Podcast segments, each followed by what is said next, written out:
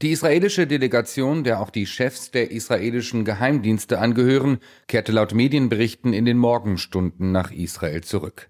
An den indirekten Verhandlungen zwischen Israel und der Hamas sind die USA, Ägypten und Katar beteiligt.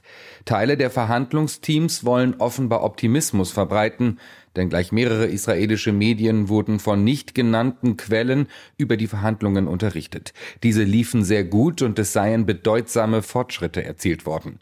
So gäbe es nun einen Entwurf für ein Abkommen.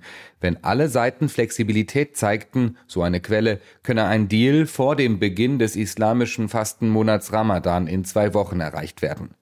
134 israelische Geiseln sollen sich noch im Gazastreifen befinden. Die meisten von ihnen leben wohl noch. Ein Abkommen mit der Hamas würde eine Waffenruhe und die Freilassung von Geiseln umfassen. Im Gegenzug würde Israel palästinensische Häftlinge freilassen.